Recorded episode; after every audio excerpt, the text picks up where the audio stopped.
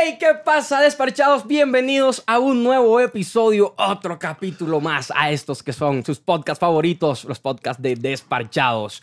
Tengo un invitado en esa oportunidad de talla internacional, intermunicipal, interbarrial. Literal. Oiga, pero antes de presentarlo, déjenme saludar a nuestros patrocinadores, mi odontólogo, el odontólogo de moda en Montería, doctor Rafael Negrete, a Mendoza, Mendoza Peluquería. Quiere viajar cómodo, seguro, a cualquier parte del país, Transportes MP. Su nombre es poco conocido, Daniel Fernando, oígase bien, Daniel Fernando Patín.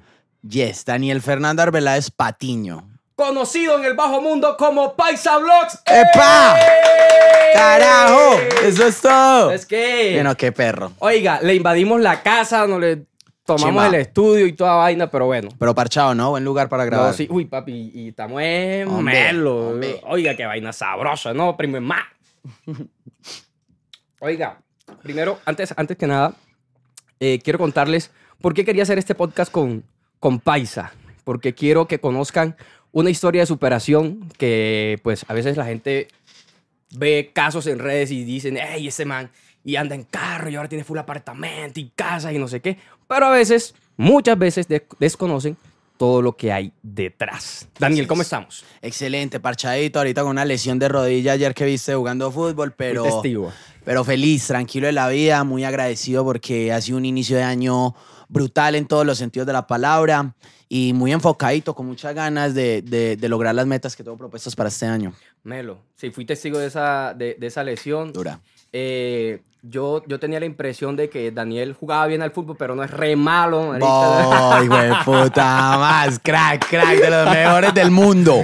En el equipo de los rodillones le dije yo, porque todos salieron lesionados de la rodilla. Dos ahí, es que estamos viejitos. Yo sé, Ay, son 27 años bien 27. vividos. Oiga, ¿y cuántos años haciendo videos? Son 11 años, cumplí el 28 de octubre. Eres de los pioneros en ese tema de, de, De redes, en de redes sociales. Así es. Eh, ¿Cómo se dio ese, o sea, de dónde sacaste la idea? Yo como, marica, el internet, hey, voy a hacer videos. O sea, no sé, ¿qué, qué putas pensaste? Marica, eh, yo estaba muy chiquito. Eh, yo nunca había tenido computador. Todos mis primos habían tenido computador y la vuelta. Y pues mi mamá se la pasaba trabajando. Mi mamá todo el día era camellando y camellando y camellando. Entonces yo encontré un refugio en el internet. Ok. Empecé haciendo tutoriales. Yo duré dos años de mi vida enfocadito en los tutoriales de descarga de software, de cómo poner el computador más rápido. Muy geek, muy ñoño, muy ñoño. Muy nerd. Demasiado nerd. Y ahí justamente indagando en la web y ya cogiendo YouTube como una red social, me encontré con videos de, de eh, bloggers mexicanos. En esa época estaba muy de moda Wherever Tomorrow, Yayo Gutiérrez, Ventures, Bully. Eh, y yo dije, parce, yo puedo hacer eso. Yo, yo soy capaz de hacer eso. Ya tenía conocimientos de edición, ya obviamente había editado mis videos de, de, Ya de tutoriales. Ya deseabas. Exacto. Entonces eh, me empecé a mover, saqué mi primer video en mi canal de tutoriales. Yo tuve un canal de tutoriales primero que fue un hit porque yo hacía entrevistas a los tutorialeros más famosos de Latinoamérica. Ok. Así me gané mi nombre, que era Paisapat. Eh, ese canal, un panameño me lo cerró. Un panameño me cerró ese canal.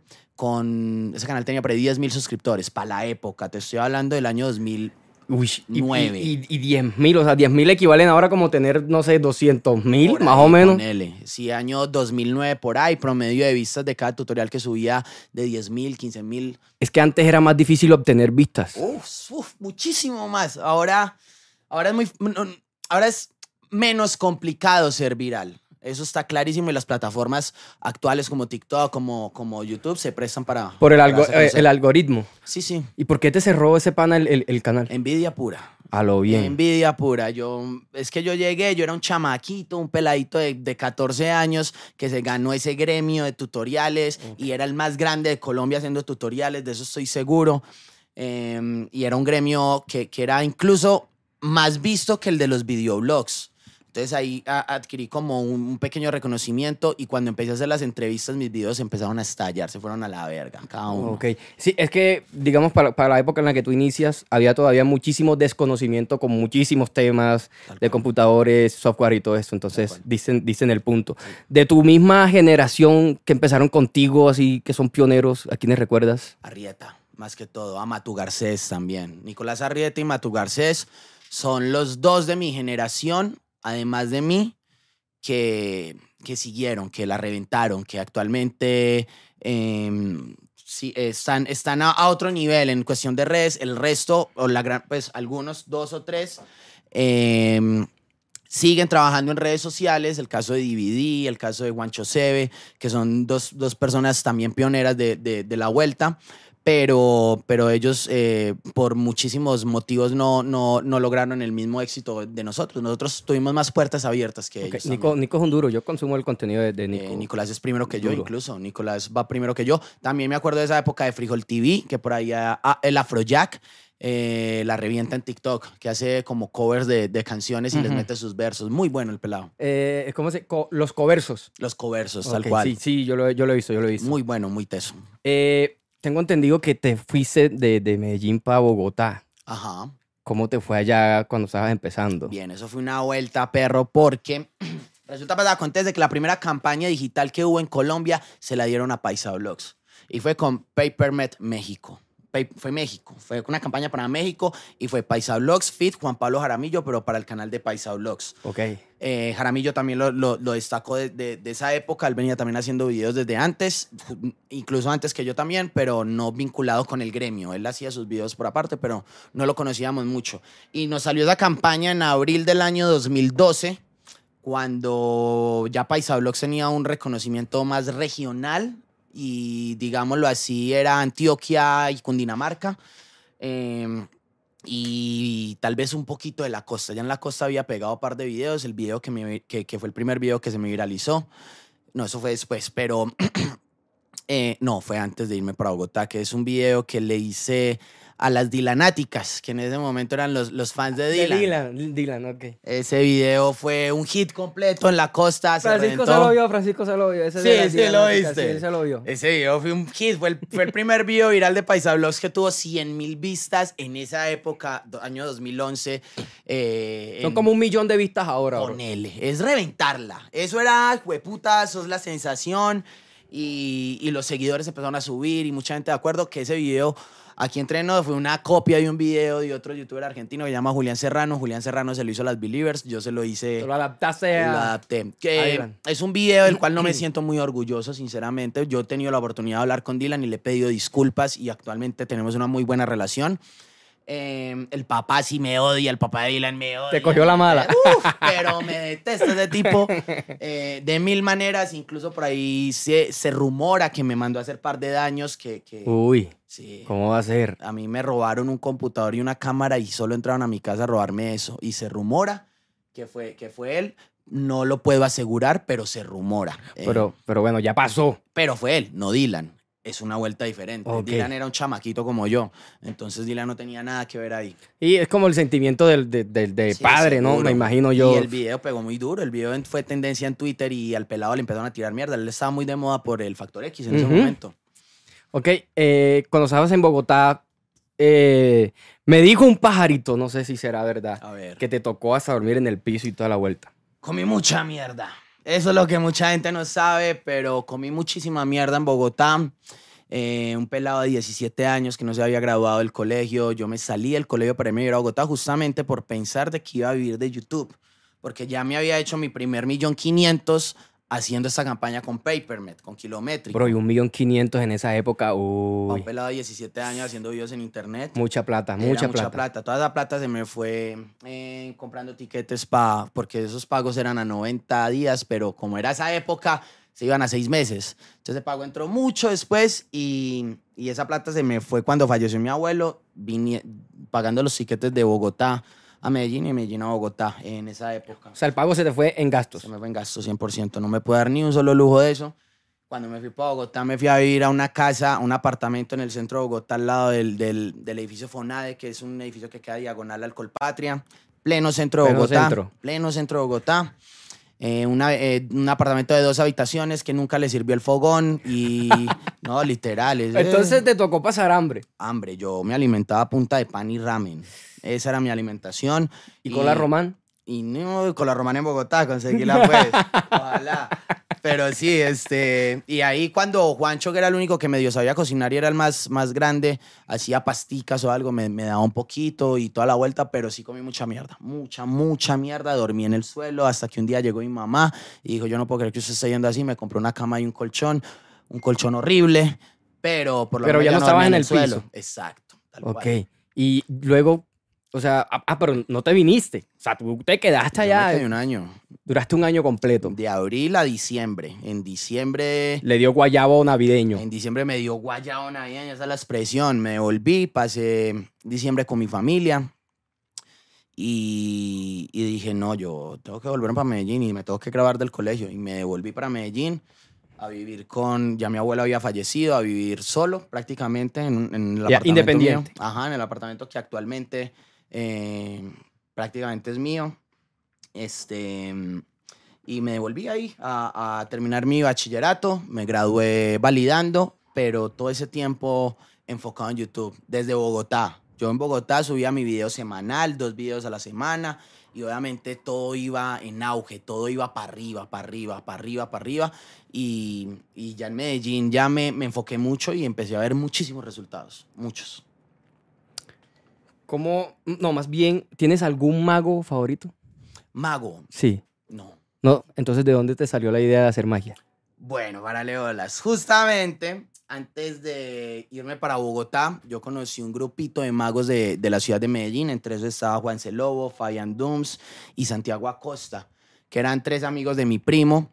Y yo los conocí por aparte, me empecé a relacionar con ellos, los empecé a ver hacer magia y dije, ay, gonorrea, espera, es que yo soy capaz de hacer eso. Este Y- tipo es necio. Ah, sí, neciosísimo. Este tipo es necio. Neciosísimo. Y empecé a verlos y analizarlos y, y empecé a coger las cartas de desestresante. Hacer floritura se llama eso, que es revolver las cartas de maneras diferentes. Em, ya después con las florituras me empecé a dar cuenta de, de cómo ellos hacían los trucos, empecé a indagar en internet y aprendí. Hacías magia en los buses. Hice magia en los buses en Bogotá. ¿Cómo es que pasa alguien de hacer magia en los buses a actuar para Disney? Uf, todo es un proceso, parce. Pero justamente en esa época de Bogotá, mi mamá me daba 500 mil pesos mensuales, 250 mil pesos se me iban en arriendo y los otros 250 mil pesos se me iban entre la comida y mis salidas.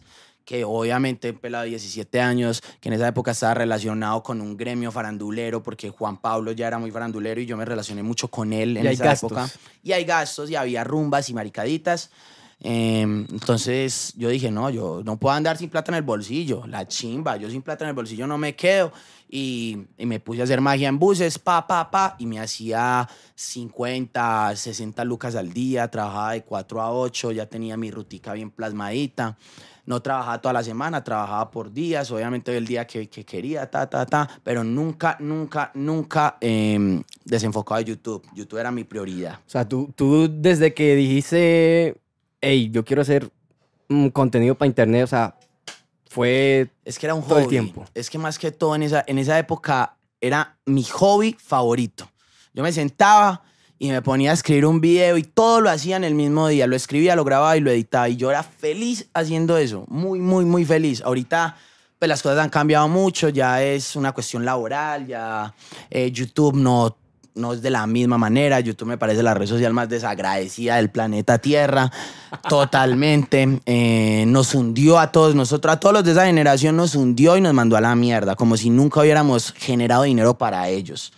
Eh, con sus cambios de algoritmo, con sus cambios de cosas, nos mandó a la putísima Es mierda. como si hubiesen castigado las cuentas más antiguas Exacto. y le hubiesen dado prioridad a las cuentas nuevas. Exacto. Y al cambio de contenido, Y- a cómo evolucionó todo. Y no, y no tanto al- al- al- a las cuentas nuevas, sino como a, no sé, hay contenido bien extraño, bien random, que uno dice, pero porque esta joda está en tendencia. Y hay gente que se está esforzando por sacar cosas de, bueno, contenido de buena calidad y el algoritmo lo manda para el carajo. Exacto, eso es lo que nos pasó a nosotros y todos, todos los youtubers de esa generación actualmente no generamos contenido para YouTube porque literalmente YouTube a nosotros nos, nos mandó a la mierda y dijo como básicamente ya sacaron muchos chavos de acá, ya jódanse, básicamente.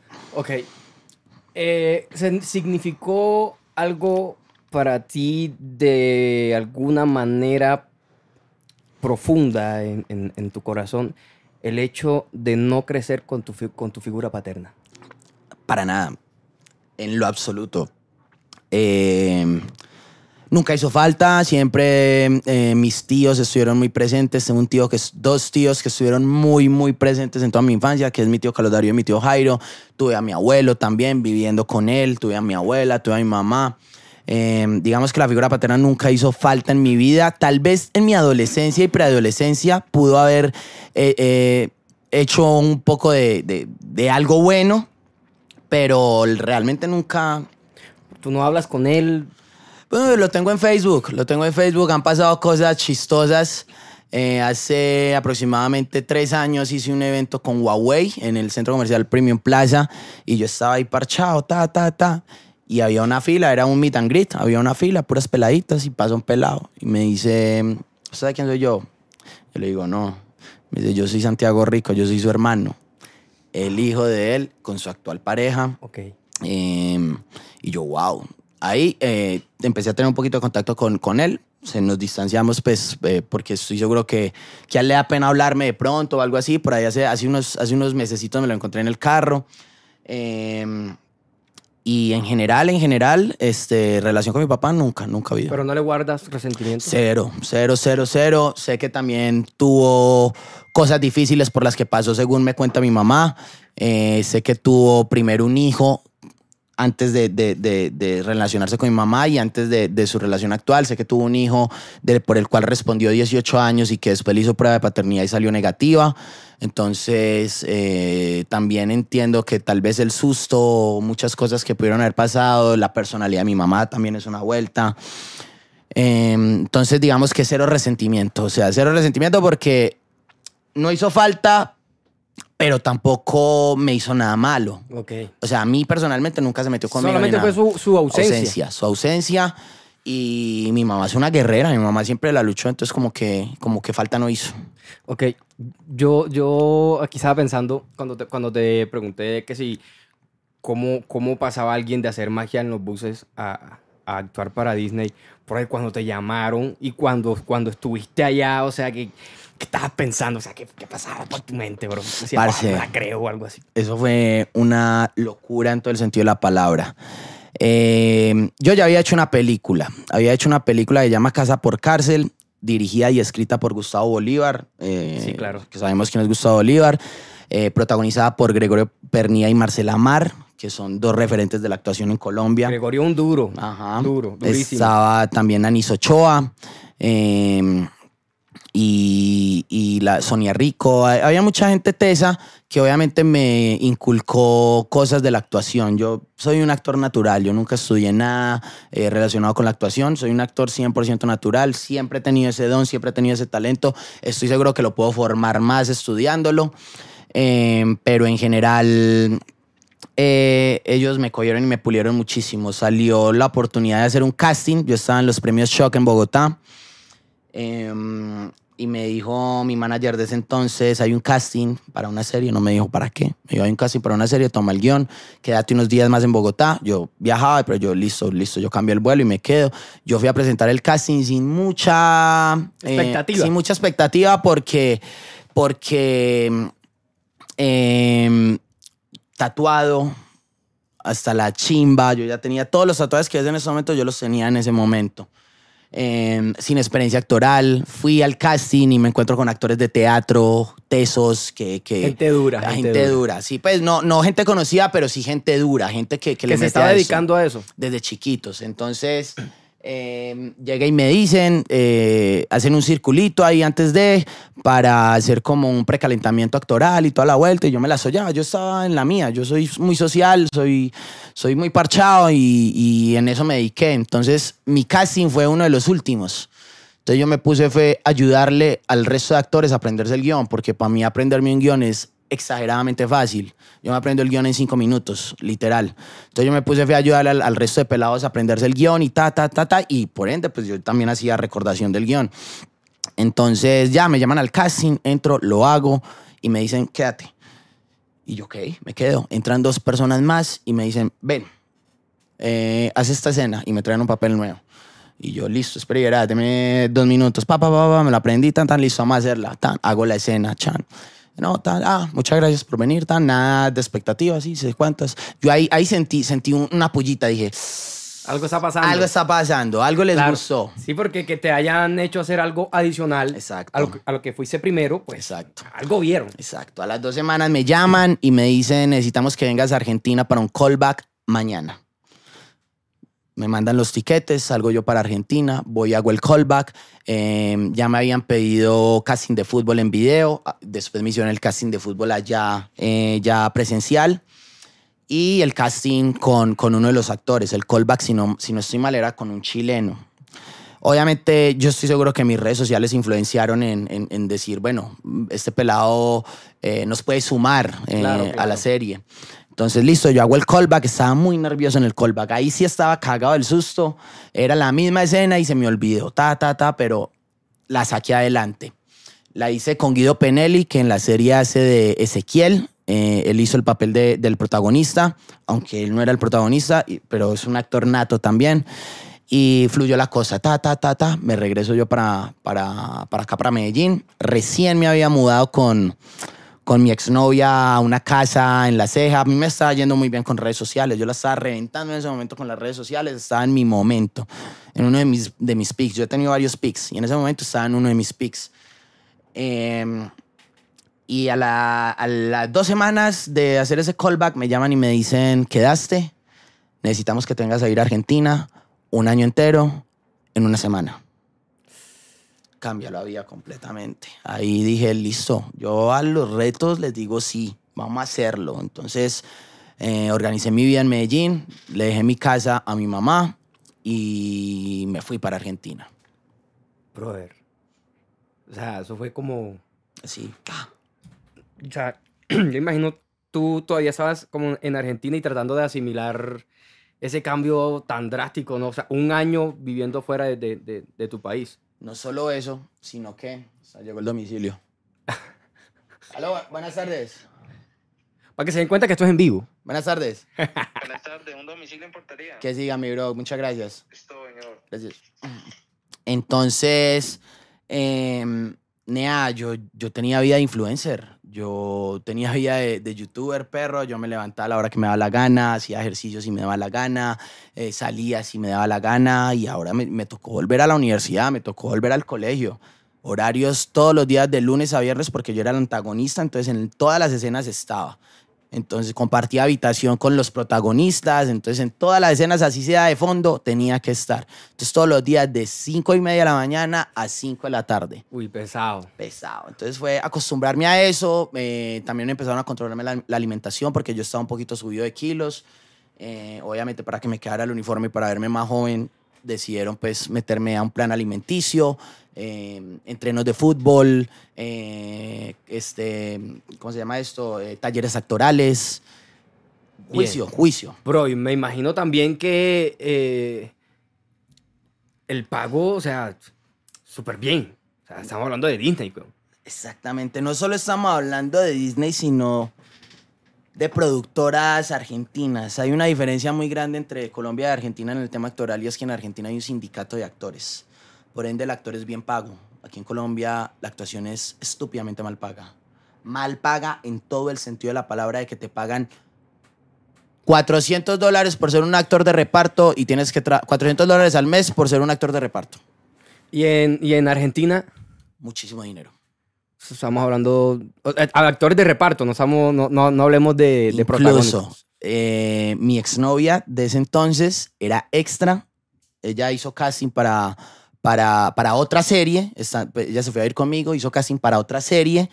Eh, a Disney le gustó, pero para esa serie buscaban otro perfil y le dijeron, bueno, pero te tenemos esa propuesta, puede ser extra en, en 11, que era la serie en la que yo estaba trabajando.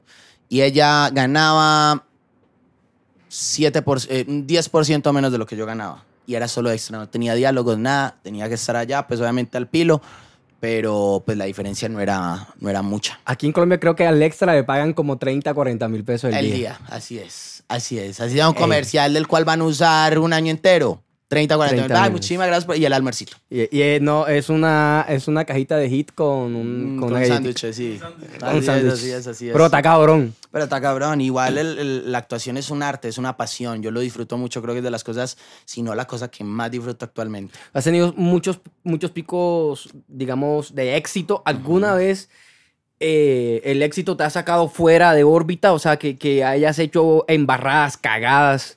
Claro que sí, a mí. Yo tuve mi época donde la fama se me subió a la cabeza. Claro, era un culicagao bonito, que estaba teniendo buenos ingresos, que ya tenía su apartamento de soltero a los 19 años, 18 años, eh, que tenía su carro. En esa época a mí la fama se me subió a la cabeza y la cagué de un montón de maneras. Obviamente, mi esencia siempre ha sido la misma, pero hacía comentarios, tenía comportamientos. ¿Recuerdas alguna cagada, la cagada más cagada que hayas hecho?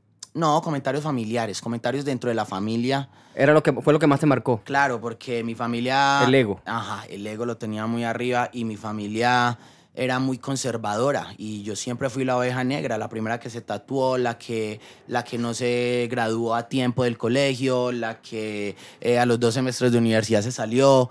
Entonces mi familia como que no me tenía fe, mucha parte de mi familia no me tenía fe, la gran mayoría Ese Daniel no va a servir para un a carajo. un carajo. Y decía, no, el hijo de Ana María, pobrecita, ella madre soltera, ¿qué le parará? Ta, ta, ta. Y ese hijo de puta que no le ayuda. Literal. Ni mierda. Yo, eso fue lo que más me impulsó, pero obviamente en esas circunstancias a mí se me salían mis comentarios y, y, y les decía muchas cosas en esa época porque ellos creían y yo, yo también creía en cierto momento de que iba a ser muy efímero. Pero pues obviamente yo me encargué de construir una imagen y una carrera que actualmente creo que sin estar en mi peak, actualmente me va mejor económicamente de lo que me iba estando en mi peak. Ok. Sí, es como lograste una estabilidad full, full, full bien. Así es. Ok. eh, en eso, hablando de los momentos altos. En los momentos bajos, bro, ¿recuerdas así algún momento que te haya marcado muchísimo? ¿Has pensado alguna vez rendirte? Hace dos años, el 31, a mí diciembre siempre me coge. Es diciembre el mes donde, Te da guayabo, donde bro. me da donde reacciono y digo, el otro año tengo que hacer algo. En, hace dos años, en diciembre, tres años creo fue, eh, fue una crisis existencial porque mis números venían en picada, venía de ya ser un antagónico en Disney y no me salía nada más actoral. Yo lastimosamente no cuento con un manager actoral que me diga, "Ey, hay casting acá, hay casting allá. De, hecho, en este momento no tengo manager en ningún aspecto, en ningún sentido, pero sin embargo, pues con la experiencia que he adquirido me logro mantener y sé negociar mis cosas, pero pues no hay nada que, que- o sea, un manager es fundamental en la carrera de un artista, 100%. Em, Ahorita hablamos de eso. R. Este, y, y me cogió una crisis existencial y dije, parce, ¿y si me quemo? Me quemo, realmente me quemo en forma, como me quemó YouTube. Ahora Instagram también cambió el algoritmo. Entonces Instagram me, me- eh, en, en- un mes me pasó de tener 80 mil likes en una foto a tener 25 mil. Uy, te tiró para el piso, Me bro. tiró para el piso, pero porque cambió el algoritmo. Entonces ahora lo que tengo que subir es Reels, porque Reels es lo que más impacto está teniendo. Y te muestra más gente y, Y toda la me película. más gente, exacto. Entonces, eh, también ha sido un trabajo, que es algo que mucho de la gente no sabe, el tema de influencer, y es que el influencer, el tema no es pegarse, sino mantenerse y acoplarse a los cambios de algoritmo y a las redes sociales nuevas que se involucran. Por ejemplo, TikTok. Yo cogí TikTok en pandemia y me estallé. Subí un millón de seguidores en cuarentena, en cinco meses, en TikTok. Obviamente, pues, vinculaba mucho de que mi imagen ya es conocida, mi cara ya es conocida. Eh, en muchísimos aspectos. Y que estás verificado en otras plataformas. Exacto. Pero, bro, esa, el hecho de que estás, estás en el negocio. Exacto. Y mi cara es una recordación de marca. Mi cara es marca. Mi cara no es solo la cara de un influencer. Mi cara es una marca. Sí, actualmente estás, estás con marcas cabronas, bro. Las más cabronas del mundo. La puedes decir porque aquí, aquí estamos, bro, aquí no importa. El bro está con Red Bull. De hecho, cuando llegué me dijo, ¿y? ¿Qué Le dije? ¿qué? Hey, yo soy qué? Este, ¿qué quieres tomar? Tengo Red Bull sin azúcar. O Red Bull con azúcar. Así fue. Ya no ofrece agua, sino Red Bull. No, pero está cabrón. O sea, Red Bull, o sea, ¿qué pillen? Por eso era que quería llevarles este personaje. Porque, vean, de pasar de dormir en el piso, de pasar de estar en las calles, a firmar con Disney, a firmar con Red Bull. Estuvo en. Chile en la, en la, en la, en la- batalla, en la batalla de, de gallos. Actualmente es imagen de Adidas. Cuatro años ya con Adidas. Melo, bro. Cuatro años ya con Nadías y he trabajado con las marcas más importantes del mundo. De, eh, telefón- telefónicas también. Eh, he trabajado con, con Huawei, he trabajado con Apple, he trabajado con Coca-Cola, he trabajado con PepsiCo, he trabajado con, Coca-Cola, Budweiser. Hay un comercial mío de Coca-Cola que fue comercial de televisión en México y salían pancartas gigantescas en México. Eh, he trabajado con Budweiser, he trabajado con Ron Viejo de Caldas. Eh, con- o sea, mi, mi brochure es Caldas. bien. Caldas. Eh, Hemos trabajado con Caldas. tu mi- brochure está extenso. Mi brochure es una locura. Mi brochure para un influencer es una locura. No hay influencer en Colombia, además de, puede ser Mario Ruiz, Sebastián Villalobos, Pau Tips, Calle y Poché, Juan Pablo Jaramillo. Creo que somos los que tenemos el brochure de multinacionales y marcas importantes Bro, más grandes brin- del mundo. brindemos por eso, brindemos por Amén, eso. amén. Yo tengo aquí el último traguito. Bien. Mm.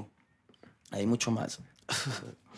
y sí, mi brochure es una locura. Trabajo con las marcas más importantes del mundo. Bro, o sea que económicamente tú, tú alcanzaste ya una estabilidad full bacana. Eh, también con mis negocios independientes. Tengo un restaurante. eh, también invierto en cripto. O sea, el dinero siempre he sentido que está hecho. Está hecho. eh, hay que trabajar para obtenerlo. Hay que buscarlo. Eh, y me, me gusta, me gusta el dinero y tengo la meta de vivir bien y querer vivir bien con, con, con, con familia, porque yo quiero familia. Oiga, bro, estábamos hablando en la primera parte eh, de que los artistas necesitan un manager. Un manager. Eh, este tema es extenso, pero vamos a, vamos, a, vamos a tratar de resumirlo. Ok. Porque yo he sido manager y rock manager actualmente, soy rock manager de un artista. Y. Pero al principio, al principio yo tengo la concepción de que empezando, empezando el artista o el youtuber, lo que sea, lo que sea, no tiene que enfocarse en conseguir un manager, sino, sino en hacer números, en, en- en crecer en contenido. Porque los managers, pues vivimos de un porcentaje. Claro. Y, y, pues, ¿qué vas a vender si, si tu artista no lo conocen? Claro. Ya, entonces es como que primero enfocarse en hacer un buen contenido, que después llegue alguien y diga, hey, eso me interesa, ven, vamos a trabajar. Ajá. Pero llega el momento en el que es complicado cuando el artista empieza a escuchar a todo el mundo, menos al manager. Así es. Entonces es- llega el momento en el que empiezan a haber embarradas y los amigos, porque empiezan a escuchar a los amigos y no escuchan a la, a la persona que contrató, que es la que tienes que escuchar, para la carrera. Porque actualmente tú no tienes un manager. Yo trabajé muchos años con una agencia que se llama Latin We, que es una agencia eh, estadounidense creada por Sofía Vergara e Iván Balaguer, que es una promotora de talentos. Más allá de ser eh, un manager digitales, que es una sub eh, sección de su empresa, ellos son una promotora de talentos muy grande y trabajé con exclusividad con ellos durante seis años, siete años. Eh, creo que fue una de las grandes decisiones que he tomado en mi vida porque yo les debo demasiado de mi carrera a ellos en todo el sentido de la palabra. Ellos se encargaron de conseguirme a mí nominaciones a premios, eh, portadas de revista, prensa, castings, porque ellos fueron los que consiguieron el casting de Disney y el casting de las películas que hice. Eh, ellos han sido parte fundamental, el 80% de mi carrera y de todo el movimiento que, que, que es como marca, lo construyeron ellos haciendo yo mi trabajo, aportando mi grano de arena, pero fueron ellos los que movieron la imagen de Paisa Blogs y lo llevaron a ser un simple influencer, a ser una figura internacional, que es la gran diferencia que hay. Yo no quiero desmeritar el trabajo de- del resto de mis compañeros, pero... Pero Nea, vos vas y preguntas eh, quién es Jefferson Cosio en algunas partes del mundo y no van a saber quién es. Me hago entender, vos vas y decís quién es Jefferson Cosio en Argentina y posiblemente en Argentina no lo conozcan. Pero en Colombia es una fucking celebridad. Ese es el trabajo de manager. En- el, el manager se encargó de que mi imagen fuera internacional y mundial, porque a mí me han pedido fotos en Rusia, me han pedido fotos en, en España, me han pedido fotos en Chile, me han pedido fotos en Argentina, en Brasil, me han pedido fotos en México, en todo lado donde voy, mínimo me piden una foto. Y ese, ese es el trabajo que, que se encargó el, manage- el, el management, de, de llevar mi imagen a otro nivel. Entonces, obviamente, yo con ellos estoy sumamente agradecido. Ok, no, y también cuando pues ya se vuelve una relación muy, muy íntima con el manager también es como decirte, oye, este, esto está mal, Tal cual. eh, por aquí no es, Eso vámonos es. por aquí. También se trata como de, de escuchar. Tal, así es, es que yo tuve la fortuna de contar con Lina, que Lina es la mamá manager de todos nosotros. Estoy hablando de Pau Tips, de Luisa Fernanda W también fue parte de, eh, de, de Sebastián Villalobos, de Mario Ruiz. Eh, actualmente, pues, sus enfoques han cambiado y por eso creo que no renovaron mis contratos y obviamente mi imagen también ha cambiado y pues obviamente no genera lo mismo de lo que generaba antes, aunque yo creo que sí, pero pues obviamente eh, eh, ahora venderme a una marca, digamos que eh, tal vez se ha vuelto un poquito más complicado, justamente por las cuestiones del engagement y cómo las, los algoritmos han afectado mis redes sociales. Sin embargo, pues Lina, además de su trabajo de manager, siempre fue consejera. Siempre, siempre estuvo ahí para decirme cuando estaba desanimado, hey, paisa, ta, ta, ta, vos sos muy talentoso, sos una minita de oro, enfócate, ta, ta, ta, ta, ta, ta, ta, ta, ta. Siempre, siempre estuvo ahí en los momentos malos, en los momentos buenos, en, los, en, los, en todos los momentos, ella estuvo ahí y por eso yo, yo a ella la amo, la amo con mi vida. Te lo juro que la amo. Bro, ¿y, y alguna vez trabajaste con alguien de tu familia o, le recom- o has visto a personalidades ya de tu nivel que, que el manager sea eh, un primo, un hermano, el papá, la esposa, el esposo? Sí sucede, no, no recuerdo muy bien, pero sí sucede. Y eso es un lío. Es que tú no, o sea, no crees. Lo paga. No sé, Lo pero lo paga. Lo paga. ¿Qué se cayó? Ah, bueno, listo, bien. Eh, mm, mm, ¿Por dónde iba? Espera que me perdí. Eh, que era complicado, que era managers. complicado. Eh, llega, deben haber situaciones en las que eso yo digo que debe, debe prestarse como para muchos problemas, para inconvenientes y Es más. dinero, dinero de por es que es medio. dinero. Y, y- y que, por ejemplo, sup- supongamos que tu manager sea tu novia. Entonces, Terminamos. sí, van. este está cabrón. Aló, aló. Hola Daniel, ¿cómo estás? Hola. Eh, hablas con María José de Parsi. Hola, María José. Eh, te llamo porque están muy insistentes, no sé si tengas tiempo para Eh. firmar el contrato. Ye- Estoy en una entrevista en este momento. Dame 20 minuticos y, y te mando el contrato firmado. Bueno, está bien, listo. gracias. Dale, muchas gracias a ti. Dale. Hasta luego. Chao. El dinero a mí me llueve. ya Amén, lo amén. cago a cero. Gran campaña, eh. Gran campaña que estoy a punto de firmar. Oiga, vio, aquí en exclusiva, En en exclusiva.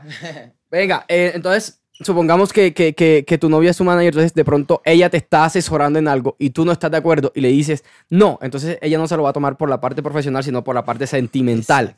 Entonces, llega un momento en, en las carreras de los artistas en los que tienen que decir, sí, eh, sí, o sea, yo, yo quisiera incorporar a mi equipo de trabajo, a mi amigo, a mi hermano, a mi papá, a mi mamá, pero ya tú estás en un nivel en el que tú dices, no, yo, yo aquí definitivamente esto es un negocio, soy una marca, y si mi papá, mi hermano, mis amigos no están al nivel que yo necesito como equipo, Chao. tengo que contratar A otra persona. a personas que estén a nivel. Le pasó a Balvin. Nada más y nada menos la figura internacional más grande de Colombia junto a Maluma y Shakira y Juanes. Pero le pasó a Balvin. Balvin trabajó muchos años con el papá y a Balvin le, le tocó decirle al papá, papi, mi carrera se tiene que extender, se tiene que irse más a la mierda y necesito empezar a contar con otras personas. Claro, es, son procesos. Son procesos. Sí, son procesos que cada quien va a ir entendiendo a la medida de que los va, los va viviendo y los va quemando. Exacto. Bro, eh, estábamos hablando de lo, del- lo de que los, algo- los algoritmos y es como es, ¿cómo decirlo? Como esas nuevas tendencias. Yo las llamo tendencias extrañas Mm. y, y videos extraños, la verdad, porque a veces no me, no me explico cómo a la gente le pueden gustar ciertas cosas. Pero ajá, el público es el público. ¿Qué opinas tú del, del actual contenido en comparación a cuando tú empezaste? Es una evolución y obviamente actualmente las redes sociales se enfocan en, en el tiempo de reproducción que tenga el contenido del creador. Por eso Instagram lanzó pues su plataforma de Reels, TikTok está tan estallado porque es contenido así. Es contenido así. Antes vos hacías un video de 5 minutos en YouTube, después YouTube te empezó a decir, si subes uno de 10 vas a monetizar más, entonces ahora son 10 minutos. Entonces es el tiempo de reproducción lo que ahora busca, eh, obviamente, la plataforma, porque la plataforma lo que quiere es que eh, la gente esté en la plataforma, el tiempo que la gente consuma la plataforma. Que estemos así. Exacto, que estén ahí todo el tiempo. Exacto, está todo el tiempo ahí que, y, y obviamente al creador que más retenga al público Más- es al más creador que más van a mostrar. Exactamente. Pero es extraño, bro. Eh, el- los gustos de la gente, la masa, no, no de la, La gente, masa. la masa. Es que definamos claro. masa, yo soy la masa y la gente consumidora son niños. Es el público objetivo y el público más claro y el que más genera a través de las plataformas. Entonces, obviamente, la evolución de los medios de comunicación y la evolución del contenido y la evolución de, de cómo los niños han venido consumiendo contenido desde chiquitos, de, porque ya ahora un niño de 5 años sabe manejar una tablet y sabe meterse a YouTube y poner un video de los Backyardigans o poner un video de X o Y. Así se va ligando y se va ligando hasta que se topa con otro tipo de contenido y obviamente ese contenido que consumen a los 13 años no va a ser el mismo contenido que van a consumir a los 18, eso pone la firma. Pero obviamente la masa más consumidora, la masa más que más pendiente está del celular son los niños en promedio de los 10 a los 16 años. Entonces, Sí. obviamente, ese, ese, el contenido que les producen a ellos son los bailecitos, lo creepy, lo cringe, lo, el niño sexy, el niño bonito, ta, ta, ta. Entonces, obviamente, pues así evoluciona. En nuestra época también había contenido basura y yo hice contenido basura. Y muchos amigos míos hicieron contenido basura. Muchos, muchos. Yo había, a veces veía videos de mis amigos que decía, qué putas. Fuera de chala, ¿no? Sí. ¿Quién es? ¿Quién es? ¿Quién es? De Sebastián Villalobos, de Juan Pablo, que decía, qué putas. Que, o sea, de buena decía, nea de buena. Pero, pero era contenido que le gustaba a su público, porque su público eran niños. Y yo también llegué a hacer ese tipo de contenido, contenido mierda. Entonces, digamos que, que, que, pues la evolución ha generado que, que, que el consumo sea completamente diferente. Y si el contenido de ahora te parece pelle, vamos a ver el contenido dentro de 10 años o dentro de 5. Ay, gononea. Exactamente. Vamos a ver con qué vienen los Uy, niños. puta. de lo que todos han consumido, vamos a ver con qué ideas vienen. Me asusta. A mí, a mí me asusta un poco, bro. Yo digo que hay trabajo para todo el mundo y hay negocio para todo el mundo. Porque, Bueno, eso sí tienes toda la razón. Ajá, como, tambi- como, hay, como hay gente que consume esta gonorrea de contenido, hay gente que también consume su contenido específico. Entonces le gustan los food lovers, le gustan los podcasts, le gusta la historia de vida de X o Y. Y así va a seguir evolucionando. Hay, hay un, hay un contenido que no es para niños. mm, eh, es con un contenido que yo diría como de. De que pongámosle como de 17 para 25, pues diría yo, unos Ajá. 24. Te voy a poner un ejemplo. Eh, es como esos videos em, de bromas. eh, Fictis. Exacto. Actuadas. Actuada, marica. Yo digo, pero, ¿cómo hijo de puta es esta vaina? ¿Qué está pasando aquí? Gente- Explícame, explícame, bro. O sea, si la gente sabe que es actuado, ¿por qué lo comparte? ¿O será que la gente no sabe que es actuado? Hay gente muy inocente y muy ignorante, perro. Hay gente, hay gente demasiado inocente y más. Y la gran mayoría de la población mundial es inocente e ignorante. Y, y no lo nota. No lo nota y solo lo disfruta. Ok. Solo lo disfruta. Buen pero punto. es, es, es, es, eh, pa- pero para la gente del medio y para la gente que conocemos de esta vuelta es muy notorio. Claro. es bro. exageradamente notorio. Y a veces es molesto. Y a veces molesto. Y a veces es molesto porque... porque Parce, me entraron todas las llamadas en este podcast, primo. Oye, Todo bien. que sea más plata. Sí, sas, caiga, porfa. Ey, no, lo que decía, lo que decía Frank es cierto. Es- esos videos ficti y, y, y la gente está haciendo la broma, no sé qué, y supuestamente no están viendo el celular y el celular lo tienen aquí enfrente Ahí, grabando. pegadito. Eso, eso, eso es lo que consumen los niños. Exactamente es eso lo que consumen los niños de 10 años, 13, 14, 15. Y, es, es- es fácil hacerse viral así. O sea, es muy fácil. Si yo lo hiciera, sería viral. Bro, seguro. bro, bro, ¿sabes, sabes algo? Que yo, yo siento que ese contenido no cala a, a futuro. Es lo que yo siento. Por- y un ejemplo de eso, tú, por ejemplo. O sea, tú dices, listo, también hice contenido mierda en algún tiempo, pero después te centraste a hacer otro tipo de cosas. Y de seguro que si hubieses, eh, si hubieses continuado haciendo contenido mierda, hubieses desaparecido con el tiempo. Desaparecido completamente. Entonces, yo, yo te voy a ser sincero. Hay, hay veces, habían veces, muchas veces en las que yo decía, "Vea, pero como esta canción, como esta canción se volvió tendencia. Ey, pero la gente cómo comparte esto y, y El no sé taxi. qué. Eh, eh, eh. Oh, y, de, y de repente se viralizan X o Y personajes así de la nada, ¡pum! Y pasan de tener 2.000 seguidores en Instagram a tener 200.000, 300.000 y, y, y eso es por aquí, por acá y eso es...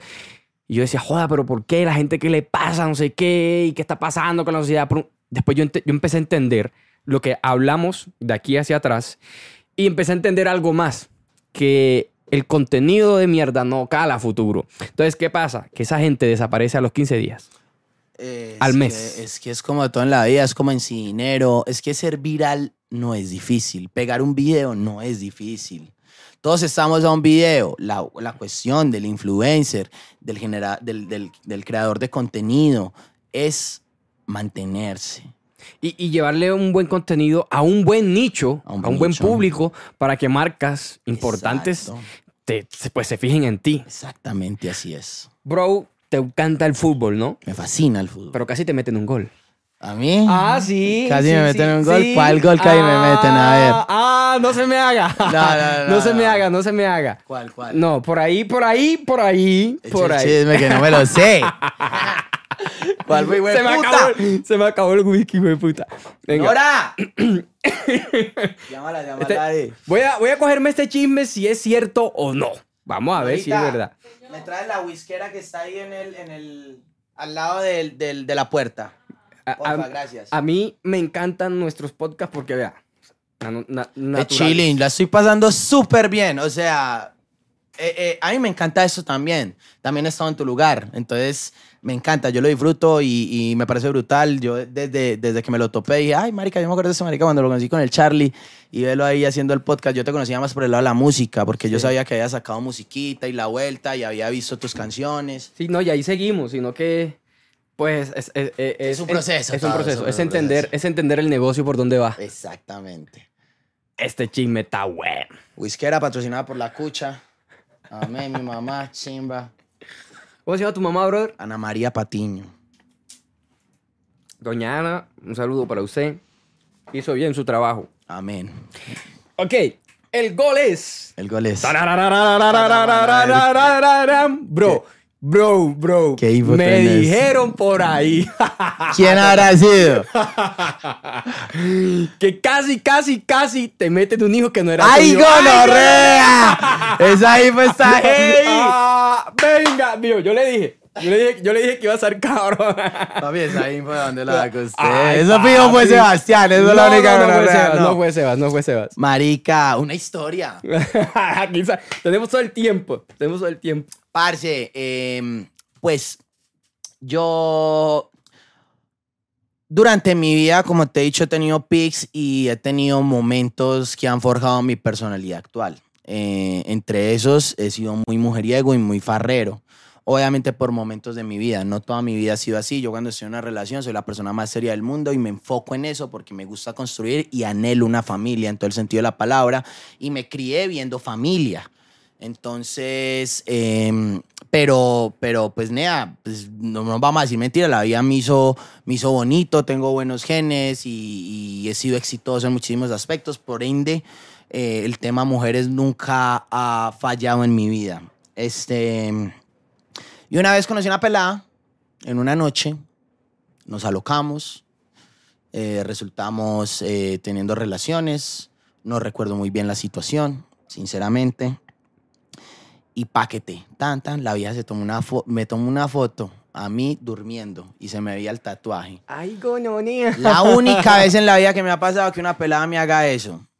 Y la vieja llega y me dice, mientras yo estaba con mi novia, mi exnovia en ese momento, en plena relación, me empieza a escribir y a decir, hey, estoy embarazada, estoy embarazada, estoy embarazada, estoy embarazada. Y yo, asustado, miedoso, pero eh, dije, si es mío, voy. Si es mío, a ese chino no le va a faltar nada, pero yo no quiero nada de relación con ella. Si el, si el chino es mío, es mi hijo. Y yo, mi hijo, parce, yo no voy a repetir la misma historia de mi papá. Claro. Ni abate.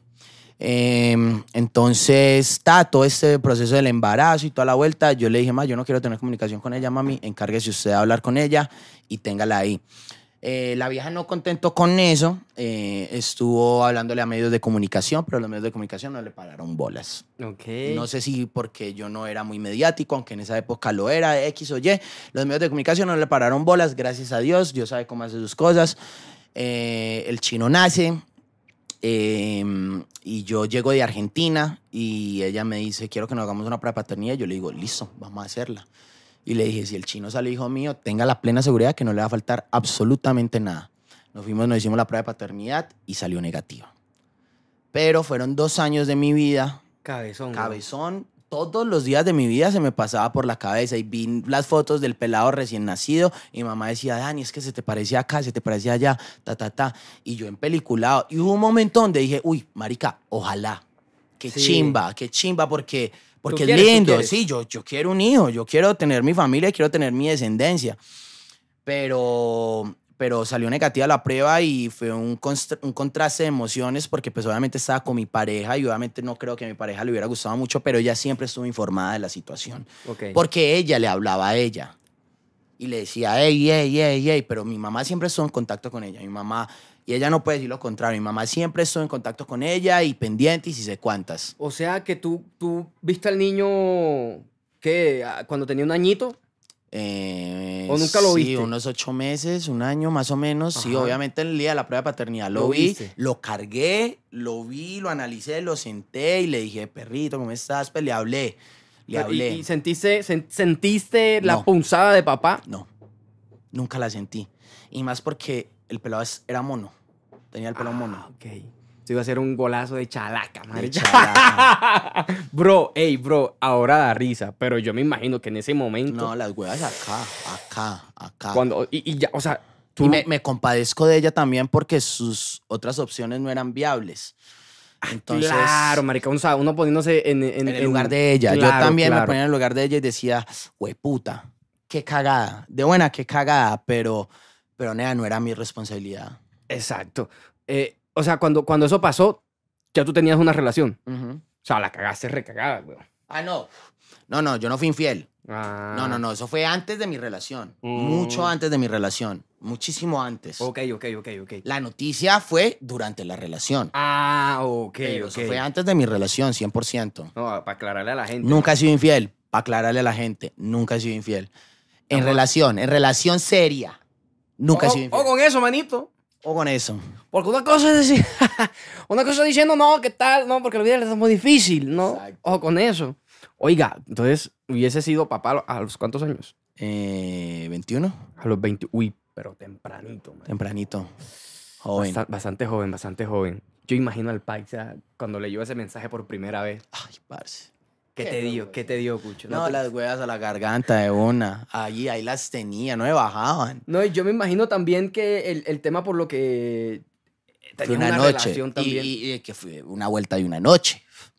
O sea, No no fue y que hablábamos y que éramos culitos y que nos queríamos al menos o había algo de empatía entre los dos. No, fue una vuelta de una noche. Entonces, obviamente, eso a mí fue como, pues no es lo que quiero en mi vida, pero si Dios lo mandaste, voy de cabeza. No, pero, pero, pero chévere esa, el sentido de responsabilidad que tienes y, y de familia que quieres, Tal que quieres cual. hacer.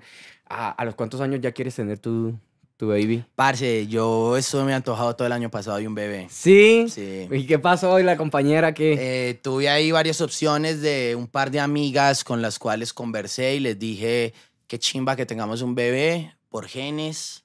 Vos sos linda. Sí, yo ya sé, ya sé qué pintica. buscas, sí, te entiendo y es muy válido. So, vos querés ser mamá, yo quiero ser papá. Ok.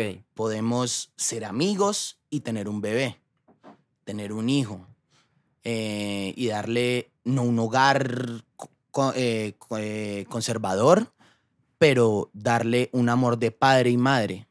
Y se conversó, se habló, eh, no se intentó, pero se conversó y se habló. Amigas, amigas que quiero, amigas que dije, hey, yo, pues, O sea, que son parceras. Exacto, que sé que vos vas a ser una buena mamá y vos sabes que yo voy a ser un buen papá. Ok, ve, pero eso es muy raro, marica. Eso, es muy raro. Muy lo que, moderno. Lo que yo estoy escuchando ahora mismo, o sea, eh, se me hace un Eso poquito no. extraño. No lo había hecho nunca.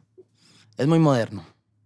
Güey, ¿en serio lo pensaste? Lo pensé. No, bueno, no solo lo pensaste, lo hablaste. Lo, lo hablé y lo quería ejecutar. Y porque yo siento que un hijo, nea, te cambia la vida en todo el sentido de la palabra. Y yo vengo de, de una vida, guancho, Eh, yo venía y vengo de una vida de excesos, límites y fiesta y mujeres que, que, que pues ya la viví y ya no quiero seguir teniendo eso en mi vida, ¿me hago entender? Quemaste una etapa. Exacto, quemé una etapa y me duró muchísimo tiempo la etapa, pero pues actualmente quiero es enfocarme en hacer dinero, ser feliz, tener una familia, tener gente que me quiera, me valore y me respete. Bro, y, y, o sea, disculpa mi pregunta, ¿no? Tírala. Eh, em, ¿No crees que sería...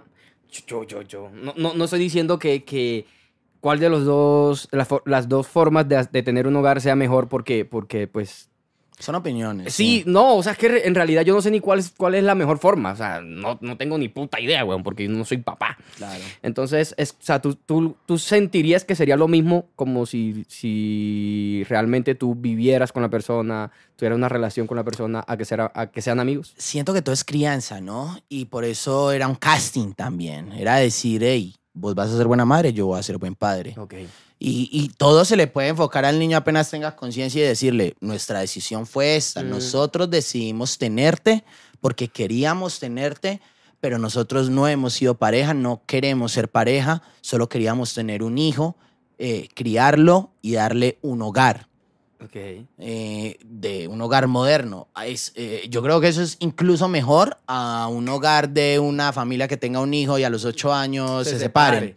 Sí, marica. Un- pero tiene, porque- tiene razón. Porque es un hijo consensuado, es un hijo planeado, es un hijo de, de hey, quiero darte Y que vida". si ambos se están buscando es porque, bueno, a- ambos tienen la solvencia económica, los rasgos que quieren para su hijo, y es muy válido. Es ¿no? como Cristiano Ronaldo y sus inseminaciones. Ah, claro, exacto, exacto. Es un ejemplo muy válido. Hey, ¿ustedes están de acuerdo con ese tipo de familias? Déjenos aquí los comentarios. Se reciben todo tipo de opiniones. Sí, pero con respeto, porque ustedes saben que yo para contestar soy una gononea. ¡Ay, entonces, coño! Entonces, déjelo ahí con, con, con, con respeto. Entonces, hey, la conversación está interesante, pero, pero, pero vamos a dejar esta segunda parte. Quiero una tercera parte porque, uy, siento que está hay faltando. mucho hilo, hay mucho hay- hilo. fa- falta muchas cosas por hablar. Vamos a dejar una tercera parte y, y ah, acá es, acá es, acá es. Hay que cargar la batería, Sí, socios. se descargó la batería. Eh, gracias por estar viendo los podcasts de Desparchados. Nos vemos en una tercera entrega con el Paisa. Despide, despide, despide. Ey, la buena, Dios los bendiga. Y no se pierdan la tercera parte porque hay mucho hilo todavía que desenredar.